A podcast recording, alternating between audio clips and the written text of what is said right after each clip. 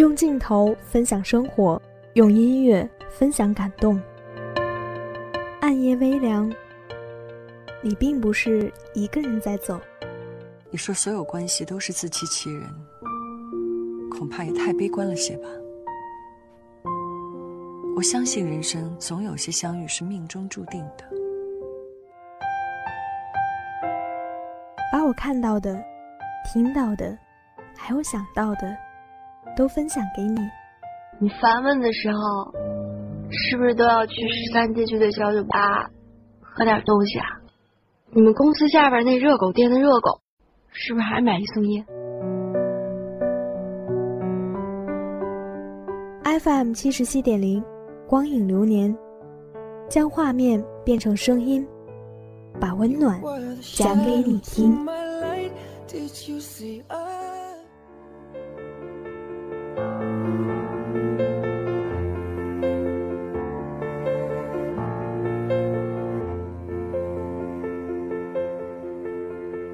FM 七十七点零，你的好听全在这里。这里是每周五晚上陪伴你的光影流年，我是你们的老朋友志昂。推理的魅力从来不在于推理本身，而是借推理撕开现代社会的层层包裹，窥见人性的千姿百态。那今天要和大家分享的电影，是一五年国产悬疑黑马《唐人街探案》。那接下来的时间里，让我们一起走进唐人街。走进泰国的小巷里，窥见这推理喜剧的风貌。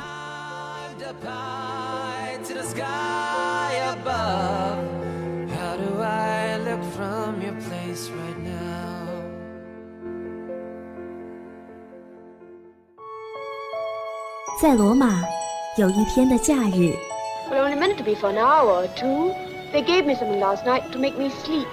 在乱世，遇见一辈子的爱人。When you came into second grade with that stuck-up nurse, you looked like a lost princess. What made you give me that one? 和我一起听左耳，听不到的诚恳。医学专家说，左耳靠近心脏，甜言蜜语要说给左耳听。如果有个人对我的左耳说甜言蜜语，即使听不到也没关系。我一直在等待那个人，我一直在等那个人。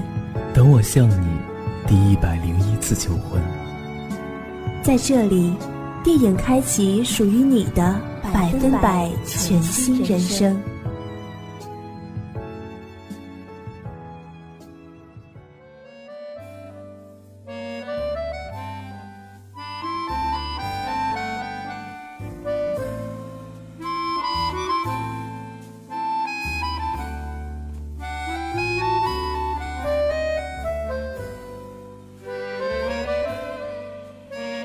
欢迎回来，我是志阳。电影讲述的故事很流利。报考警校失败的结巴少年秦风，去曼谷找传说中在泰国混得很好的表舅唐仁散心。唐仁在警探昆泰的帮助下，开了一家三流的私家侦探社。秦风却发现表舅其实是一个地痞流氓，所以很看不上他。两人在经历了一系列的争吵之后，决定和平的度过七天假期，却在前往大王宫的途中，莫名其妙被卷入一场杀人盗窃的黄金案。在警探昆泰和女房东阿香的帮助下，他们一路躲避过曼谷警署的逮捕，历经波折，将凶手锁定在了死者儿子的女同学的养父身上。并找到了证据，表明了自己的清白。开头一派纸醉金迷、风光无限好的泰国，带着蹩脚口音的唐人，战斗力弱到不行的警察和队长黄蓝灯，还有眉清目秀的少年。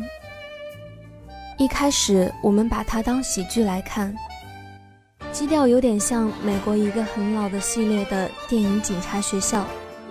某些情节虽然烂俗，但是也同样赚了不少笑声与心照不宣的脸红，笑点很足。随着电影情节的开展，也不知道从什么时候开始，基调就有点开始变化了。一步步破案，波斯抽检的把事情层层推进。废弃的停车场，发生凶杀案的石像房，各种场景被渲染的诡异暗淡，总归是有点瘆人。特别是继父一只手伸过来。送秦风下电梯的那一幕，配乐与镜头颇像是惊悚片的节奏，而最后小女孩的抬头一笑，我想，那个笑容，偷走了所有观众一瞬的心跳。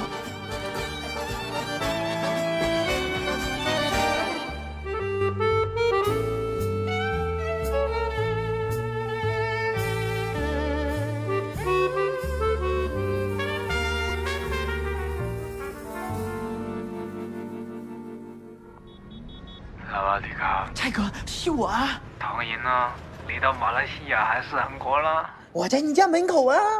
啊！你们为什么不走嘞？我也要证明我自己是清白的呀！我我们要破案。你以为这是拍电影吗？那王者归来吗？你得要帮助我啊！我已经帮你跑路了，你还得要帮助我啊！我再帮你，我警察干不干了？他们要是知道你收黑钱、开小赌场。你居然敢威胁我！你老婆要知道你包养小老婆，我该怎么帮你呢？我们要看凶杀的详细资料啊，和和他近半年的消费清单。好啊，我们还要进警察局呀，看监控录像。Are you crazy？你连局长的老婆你都……我们计划一下啦。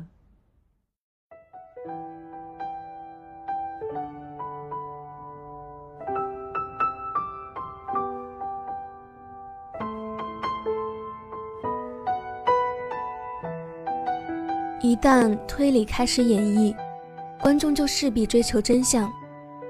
但在这部电影里，陈思诚给出了两条故事的真相，第二条真相仅仅存在于秦风的推测里。这个设置倒令人隐约想起少年派的奇幻漂流。当两个真相摆在你面前的时候，你愿意相信哪一个呢？第一条真相经由唐人之口，完整的被摆在故事的结局里。他给出了一个合理的杀人动机：宋帕在儿子丹死后，跟踪丹的好友斯诺，却被斯诺的养父怀疑强奸了斯诺。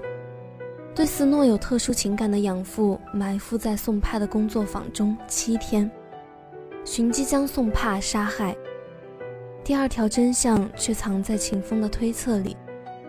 女孩子利用养父对自己的特殊情感，写了假日记，诱导养父为自己报仇，同时利用秦风和唐人的追查，将养父的杀人真相曝光在了警察面前。也就是说，这个拥有纯真笑容的十六岁少女，策划了所有的杀人动机。成功为自己摆脱了宋帕的跟踪和养父的窥视，而丹的失踪成为了一个没有被揭开的疑点。第一条真相符合大部分人的常识：善有善报，恶有恶报，黑白分明。合理的杀人动机，精密的推理线索，顺畅的逻辑线条。如果故事在这里戛然而止，一切依旧完美。甚至称得上是一部优秀的走喜剧风格的推理电影。第二条真相却挑战了世俗对善恶的界定。如果秦风的推测成立，那这个女孩子隐藏在幕后，利用人性策划了这一切，成功的为自己摆脱了宋派的跟踪和养父的窥视。而且从法律上来说，不可能找到任何证据来证明他对案情的操纵。他在日记中提到宋帕强奸自己无法得到证明，因为宋帕已经被养父杀死了。秦风在同性恋酒吧找到宋帕记录，也无法反驳这一点，因为你无法证明一个死人是同性恋。如果第二条真相是真的，那他为什么要杀人呢？为什么杀人的真凶可以逍遥法外，获得自由和救赎呢？我们想为他找到一个理由。影片中也确实提到了一点，譬如养父对他那难以启齿的爱。那么他或许也为此感到羞耻和愤怒。也有人提到陈思诚这个故事，让人联想到《白夜行》。其实斯诺和丹联手策划了这一切。但无论如何，家庭暴力和乱伦情愫，又怎么能够作为杀人的理由呢？毕竟这是杀人案，宋帕和斯诺的养父都该死吗？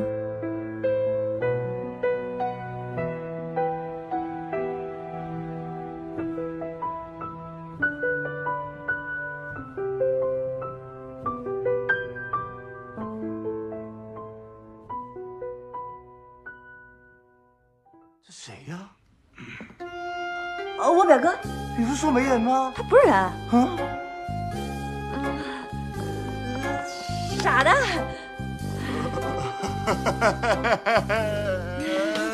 啊，黄总知道你忙就不送你了，有机会来我们一上海玩啊，就在隔壁的，店里人特别适合。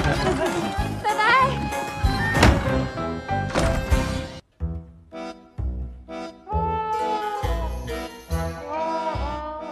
他们是谁呀？唐人同伙。什么同伙？偷金店同伙。不是，我同伙，我们就是他同伙。金店真的是你偷的？金店不是我偷的，我们一起偷的。你胡说！人也是你们杀的？人是他杀的，不是我杀的，就是你杀的。不是我杀的，就是你杀的。人真的是你杀的？这这真的不是我杀的，金金店不是我偷的，我我他妈根本就没有同伙。那我我是谁？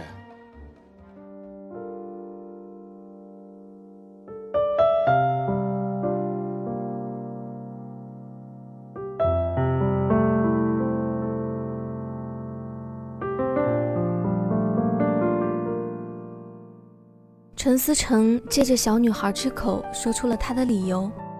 每个人从出生都注定扮演各种角色，有的是善，有的是恶。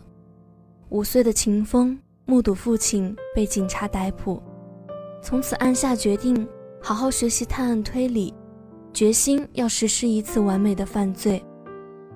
所以在警校的面试中被追问：“你为什么要报考警校？”时，他诚实回答。我想要实施一次完美的犯罪。小女孩父母双亡，被养父收养，却感受到了养父对自己超出父女的爱。她和丹之间没有被导演直接在电影中透露的往事。丹在一年前莫名其妙的失踪，导致他被丹的父亲长时间跟踪。于是他策划了一次完美的犯罪。那他为什么没有揭穿这个女孩呢？也许是因为证据不足，也许还因为秦风在他身上看到了自己。如果秦风是这个小女孩，也会选择这个做法吗？那是谁的错呢？中国人是讲究惩恶扬善、正邪对立的，长久以来的儒家伦理占领了我们对正义的渴望。我们求正义，求道德，更容易习惯的对恶避而不谈。就像秦风第一次见到斯诺，他问秦风：“物理老师说让我们把一张纸立在桌子上，可是好难哦。”秦风拿过纸对折竖立，说：“这不是很简单吗？”而电影的最后，秦风回医院找斯诺问：“你为什么要这么做？”单纯的女孩子突变的诡异一笑：“个体生命不同，但世间善恶总量不变。每个人从出生就注定扮演各自的角色。”而秦风再一次拿起纸，对折竖立，两人告别。如果斯诺做的一切都没有受到惩罚，那他为什么在作恶？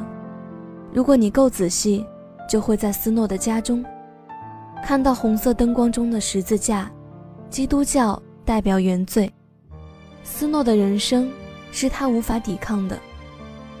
父母双亡，在孤儿院里，被中年男人收养，养父却对他怀有不轨的心思。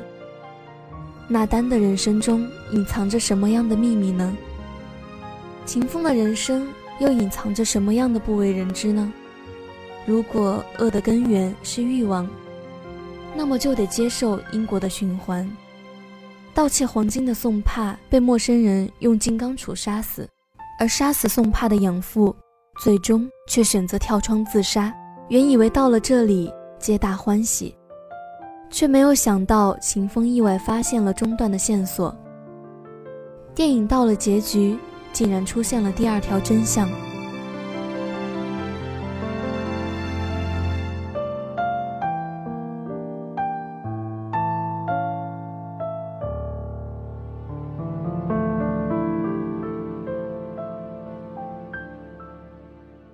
正好可以利用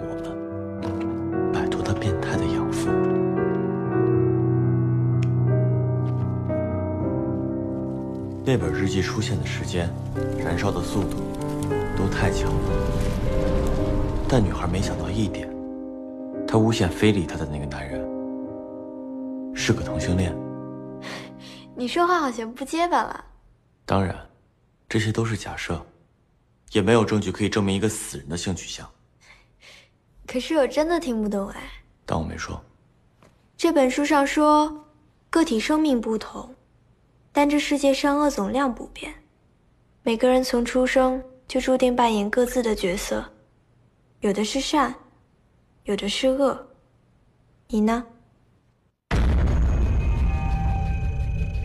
恶人是不是该这么想？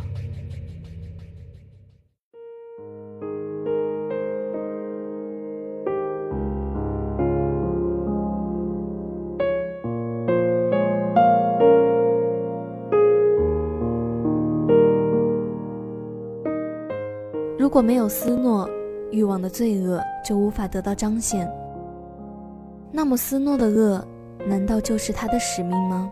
如果恶的根源是宿命，人是否就是无罪的呢？这些都是很好很好的问题，值得我们再次思考。法律的裁决，永远不会尽善尽美。很多是非善恶都只为呈现一部分人想要的样子。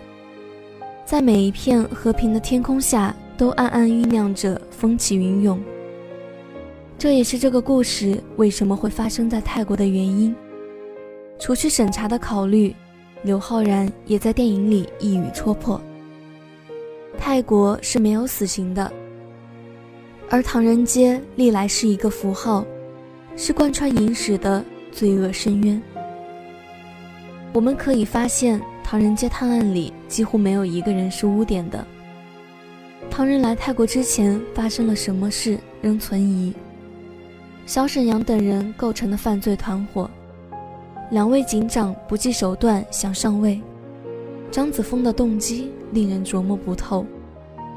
阿香左右逢源，身份神秘，看似一位阳光帅气、打小的梦想，却是实施一次完美的犯罪。或许可以说，刘昊然饰演的秦风，在张子枫身上实现了心底邪恶的梦。那在这个世界上，一方面有许多人爱意满满，却始终掌握不好表达爱的方式；也有许多人借着别人对自己的爱，拿战堂的刀刃当完成目标的致命武器。继父与小女孩，回不去家乡的中年男人。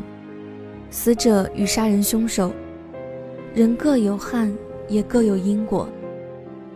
另一方面，多少表面上的谈笑风生，都是有内心的难言酸楚。那场独白也道出了多少游归男子的衷肠啊！如果能够回到过去，谁不想回去？这总归是有一点难过的吧。人生海海，终归是场错过。如果能少一些辜负与被辜负，那生命是不是会显得圆满一点呢？那今天的光影流年到这里就要结束了，我是志昂，我们下周同一时间不见不散。